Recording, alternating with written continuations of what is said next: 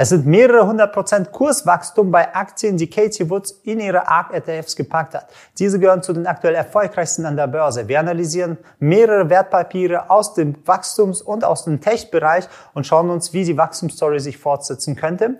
Diese Aktien haben extrem hohe Performance gezeigt, seit Corona-Crash von 89% bis zu 378% Rendite einfach innerhalb diesen Zeitraum. Wir schauen das Ganze auch, sind sie schon übertrieben, sollte man überhaupt da noch einsteigen, werden sie jetzt diese Werte schwächeln oder kann man da noch oben drauf eine Schippe drauflegen und davon profitieren. Du erfährst hier, welche Zukunftsaussichten die Unternehmen haben, wie stabil sie fundamental aufgebaut sind und wo du mit Hilfe der richtigen Strategie gute Einstiege finden kannst.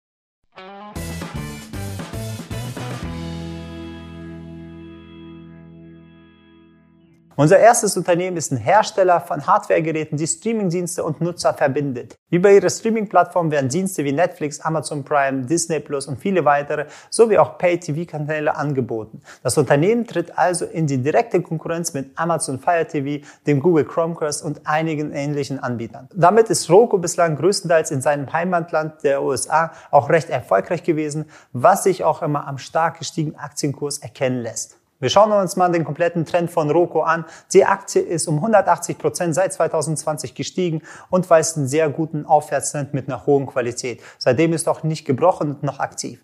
Wenn wir uns den kurzfristigen Bereich angucken, sehen wir einen stärkeren Abwärtstrend und dadurch sehen wir auch, dass er länger in der Korrektur sich befindet, wofür der Wert auch jetzt interessanter wird.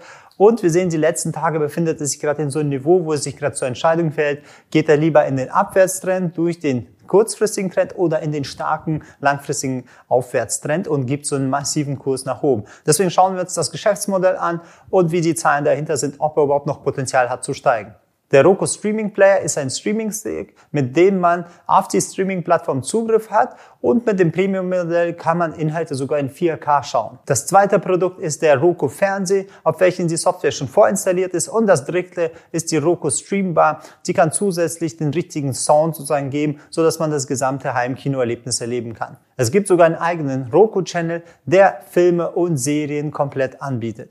Umsätze generiert das Unternehmen also über den Verkauf der Geräte. Über 70 Prozent des Umsatzes wird allerdings über die Plattform und damit verbundenen Werbeeinnahmen eingenommen. Wie erfolgreich das Unternehmen ist, zeigen wir in erster Linie die Umsätze und die Gewinne. So hat das Unternehmen letztes Jahr über 50 Prozent Umsatzwachstum gehabt mit einem Umsatz von 1,7 Milliarden US-Dollar und sie planen für die nächsten Jahre ein Umsatzwachstum von knapp 38 Prozent pro Jahr, was sehr gut ist. Der Gewinn sieht eher so bescheiden aus, ist halt ein Wachstumsunternehmen, sie investieren alles, die letzten Jahre waren sie im Verlust, aber sie planen mit einer Steigerung von über 300 Prozent in der Zukunft, dass sie auch profitabel sind und nach vorne das Ganze schauen. Wenn wir uns die Gewinnmarge angucken, die ist jetzt leicht negativ, aber sie zielen sozusagen wenn das alles wieder stabil ist, in die 5% reinzukommen, um das ganze skalierbare Modell auch ein bisschen gewinnträchtiger zu machen. Schauen wir nochmal tiefer ins Unternehmen, um die wichtigen Erfolgskennzahlen besser zu verstehen als nur Umsatz und Gewinn. Die Anzahl aktiver Accounts stieg jedes Jahr um 30 Prozent seit 2017. Zusätzlich stiegen die gestreamten Stunden insgesamt um über 50 Prozent pro Jahr.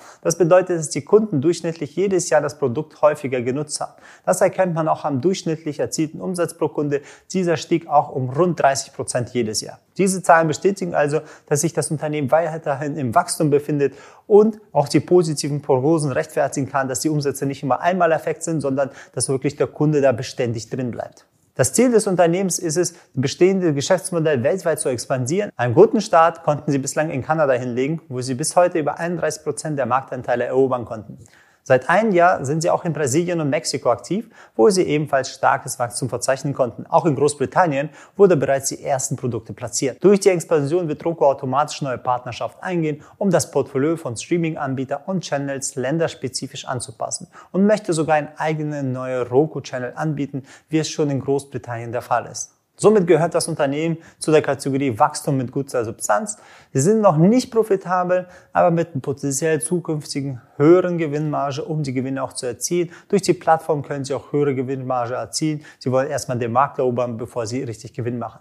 Schauen wir uns jetzt an, wie viel Potenzial hat die Aktie noch und wo sind die interessanten Punkte im Aktienchart. Rogo hat eine Marktkapitalisierung von 47,6 Milliarden US-Dollar und ein KV von 26,8, was für Wachstumsunternehmen auch schon ziemlich hoch ist, aber man geht von größerem Wachstum aus. Denn der komplett adressierbare Markt, wo sie tätig sind, sollte bis 2024 einen Umfang von 535 Milliarden haben, laut Left Brian Research. Dementsprechend haben sie mit den Umsätzen von 1,7 Milliarden noch komplett viel Platz zu wachsen und das prognostiziert man schon in den Kurs hinein. Die ersten zwei größeren interessanten Punkte ist dort, wo er sich gerade befindet, zwischen dem Niveau 320, 360. Da ist sozusagen der erste kleinere Kaufvolumen, um das Ganze aufzufangen, um die ersten Tendenzen wieder nach oben zu haben. Der zweite größere Bereich bewegt sich zwischen 120 und 160. Selbst dann wäre das KV noch über 10 und damit immer noch sehr groß für ein Unternehmen im Wachstumsbereich, wodurch er dort sich dann ja konsolidieren kann, um nach oben weiter durchzustarten. Da könnte man gucken nach den Einstiegssignalen. Der erste Zielbereich bewegt sich bei 400, wo die ersten größeren Verkaufsvolumina sind und dementsprechend bereits hohen KVs wird es da eher stärker wieder runter korrigieren. Darauf sollte man immer komplett achten. Die nächste hochspannende Aktie kommt aus Singapur und ist in der E-Commerce und der Computerspielbranche tätig.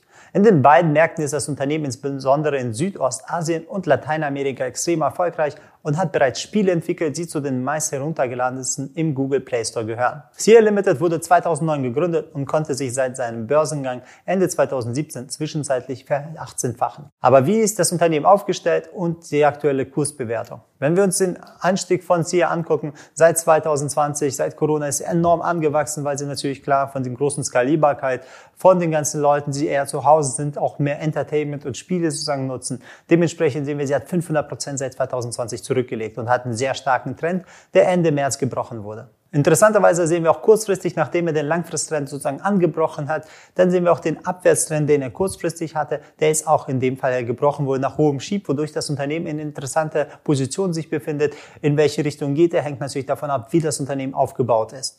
Wir analysieren das Unternehmen fundamental, um zu schauen, wie wahrscheinlich ist, dass es halt weiter ansteigt. Die Produkte von SIA Group teilen sich, wie bereits gesagt, auf zwei Sparten auf. Im Bereich E-Commerce sind sie mit ihrer Plattform Shopee tätig. Es ist sozusagen das Shopify für Südostasien und Teile Lateinamerika sowie Brasilien und Mexiko. Kunden können also über diese Plattform Produkte kaufen und verkaufen und diese Sparte ist für fast 40 Prozent aller Umsätze verantwortlich. Als Herausgeber von Online-Videospielen ist die Sia Group mit ihrer Tochter Garena sogar weltweit erfolgreich. Es werden vornehmlich Mobile Games herausgebracht, die ohnehin die größten Markt im Gaming-Sektor darstellen. Insgesamt wurden 26 Spiele veröffentlicht. Das Spiel Free Fire kam 2019 und 2020 sogar auf den ersten Platz der meist heruntergeladenen Spiele im Google Play Store. Mit Activision wurde auch Call of Duty Mobile herausgebracht, was zu den erfolgreichsten Mobile Games aller Zeiten gehört. Da sehen wir auch an den Umsätzen. 2020 hat das Unternehmen 4,3 Milliarden Umsatz generiert und damit ein Umsatzwachstum gegenüber den letzten Jahren über 50 Prozent und sie planen in den nächsten Jahren Wachstum von über 60 Prozent. Beim Gewinn sieht es nicht so gut aus. Sie investieren aggressiv einfach komplett rein, hatten im Jahr 2020 einen Verlust von 1,6 Milliarden, was enorm ist, planen aber für die Zukunft Gewinnwachstum von 40 Prozent, sehen aber nicht für die nächsten Jahre, dass sie profitabel werden. Dementsprechend sehen wir auch eine Gewinnmarge, auch in der Zukunft, dass sie von knapp minus 90 Prozent, minus 100 Prozent Gewinnmarge hochkommen wollen auf minus 10 Prozent Gewinnmarge, also versuchen da stark zu wachsen. Gucken wir uns ein paar interne Zahlen an, um besser nachzuvollziehen, ob es wirklich ein gutes oder schlechtes Unternehmen ist. Beide Sparten von Sear Group wachsen mit rasantem Tempo. Bei Shopee wurde zum Vorjahr der Umsatz um fast 160 Prozent gesteigert und es wurde über 130 Prozent mehr Bestellungen aufgegeben. Bei Garena, den Online-Gaming-Bereich, ist das Umsatzwachstum bei 94 Prozent gegenüber vorher und auch 80 Prozent mehr Downloads als das letzte Jahr. Die Verluste entstehen laut den Unternehmen dadurch, dass das Unternehmen in viele neue Projekte investiert und in Vergangenheit investiert haben, die sich nicht immer rentiert haben. Aber im Online-Gaming-Bereich ist es oft so, entweder dein Top-Titel wird es nach oben schaffen, sie haben von drei Titeln die Top gereicht und sie haben aber 26 geschafft. Dementsprechend werden wahrscheinlich sehr viele einfach eher schwach sein. Es gibt selten da so ein Mittelfeld in diesem Gaming-Bereich. Aber wie sieht jetzt die Zukunft aus? Wie wollen Sie halt trotzdem noch Gewinn und Wachstum erzielen? Schauen wir uns mal die zukünftige Unternehmensstrategie mal an. Wie wir es anhand der Gewinnprognosen sehen, möchte die SEA Group weiterhin investieren und nicht Fokus auf den Gewinn zu setzen. Bezogen auf Garena werden weitere Kooperationen mit Stars wie Cristiano Ronaldo und Crossover mit anderen Franchise wie One Punch Man geplant. Dazu gehören aber nicht nur die Expansion und Weiterentwicklung der bestehenden Sparten, sondern auch eine relativ neuen. Sie möchten nämlich auch im Bereich Digital Financial Service wachsen. CM Money heißt das Projekt und soll ein Anbieter für E-Wallet-Dienste, Zahlungsabwicklung und verschiedene Finanzprodukte sein. Hier konnten sie bereits erste Erfolge realisieren und ein Transaktionsvolumen von 7,8 Milliarden US-Dollar über die App sozusagen realisieren und versuchen sogar einen Konkurrenzbereich für PayPal zu werden. Somit gehört das Unternehmen in der Kategorie Wachstum, wobei die Substanz durchwachsen ist. Die sind zwar gut im Umsatz, aber planen keine Gewinne, wodurch auch der Kurs dann ein bisschen instabil ist. Sind noch nicht profitabel mit sehr guten Wachstumsaussichten in asiatischen Staaten, wo die westliche Konkurrenz nicht so rasant wächst. Zudem ist das Unternehmen auf drei unterschiedliche Sparten diversifiziert, wodurch es mehr sozusagen die Synergie nutzen kann und mehr Lifetime Value vom Kunden rausholen könnte. Werfen wir einen Blick auf die Aktie und das Potenzial und wo es sich interessant wäre einzusteigen. Das Unternehmen wird gerade mit 125,6 Milliarden US-Dollar bewertet und hat einen Kaufverkauf von 43, ne, also 43-fach bewertet. Da wird schon viel in dieses Wachstum reingekauft, seit dem Trend halt nach oben ging. Bei einer Marktgröße von knapp 100 Milliarden für die E-Commerce laut 2020 und für Mobile Gaming von 4,4 Milliarden ist da zwar noch Platz zu wachsen, aber da muss man halt ein bisschen aufpassen bei so hohen KV. Der erste interessante Unterstützungsbereich wäre bei 180 bis 200 Dollar, wo sich interessante Einstiege bilden, beziehungsweise der zweite Bereich, wenn er weiter durchgeht, weil er sehr stark, sage ich mal, immer permanent korrigiert, ist zwischen 140 und 165. Da der Wert massiv immer nach oben springt, wäre der erste Ziel ungefähr knapp unter den 300, so dass man auch gute CRVs reinholt, wenn man auch weiß, wie man richtig einsteigt. Dazu könnt ihr einfach kurz unseren Workshop auf unserer Homepage angucken. Bevor wir zu der passenden Strategie kommen, um bei gegebenen Risiken den höchsten Profit aus Aktien rauszuholen, zeigen wir dir noch ein weiteres interessantes Unternehmen, das allen bekannt sein sollte und gemessen am Umsatz das größte von den drei Streaming-Anbietern ist.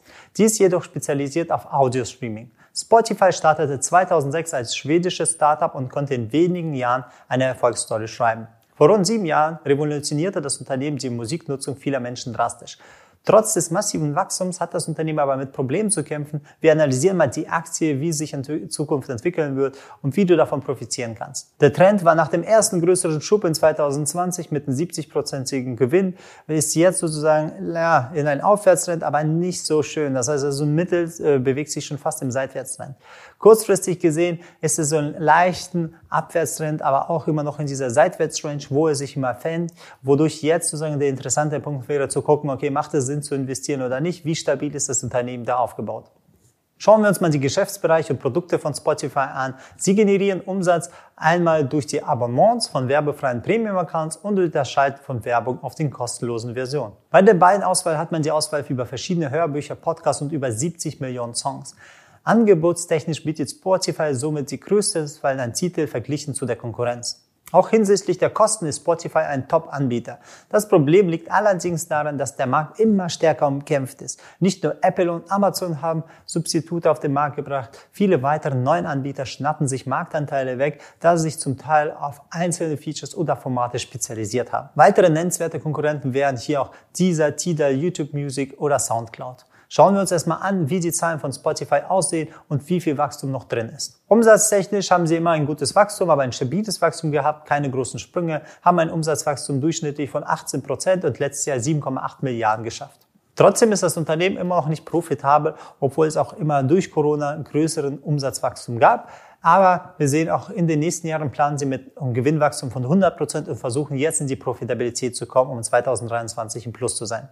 Die Gewinnmargen sehen negativ aus, aber sie planen in der Zukunft eine Gewinnmarge von 1% zu erreichen, um leicht in ein positives Geschäft zu kommen. Liegt wahrscheinlich auch sehr stark an diesem aggressiven Preiskampf. Kann sich überhaupt Spotify nur behaupten? Wir schauen uns mal, wie ihre Strategie aussieht und wie die internen Kennzahlen drin sind. Wie auch bei den anderen zwei Unternehmen verzeichnet Spotify Wachstum hinsichtlich der aktiven Nutzer. Verglichen zum Vorjahr sind das 27% mehr Nutzer.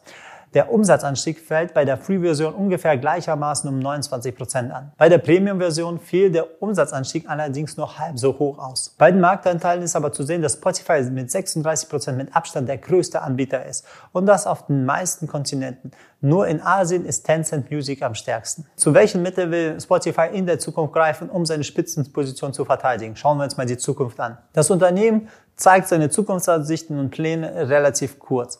In 34 Stichpunkten wird erklärt, dass Spotify seine Prozesse, Kostenstrukturen und Funktionalitäten verbessern möchte, bestehende Nutzer mehr binden sowie neue akquirieren. Zusätzlich bekennen sie sich zu möglichen Risiken wie neue Gesetze, insbesondere hinsichtlich des Copyrights, dazu zu höheren Kosten bei der Lizenzierung führen würden.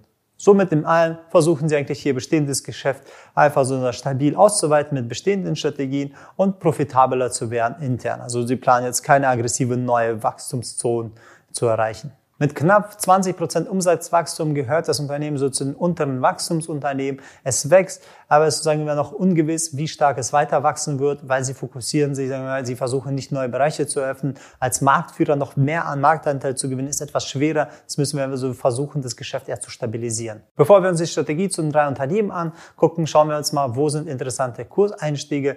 Das Unternehmen wird mit 52,7 Milliarden US-Dollar bewertet und ein KV von 6,7 Dementsprechend sehen wir auch, da ist jetzt nicht das gigantische Umsatzwachstum drin. Sie planen auch nicht gigantisches Umsatzwachstum. Da sieht man auch, dass der Markt das etwas günstiger bewertet mit 6,7, aber immer noch über 1 in dem Bereich von Wachstumsunternehmen, in den einfachen oder sage ich mal etablierte Wachstumsunternehmen nennt man das dann. Mit einem Total Addressable Market, wo sie operieren, ihre gesamte Marktgröße wird mit 100 Milliarden 2021 und man schätzt bis Jahr 2030, dass der Markt sich verdoppeln kann.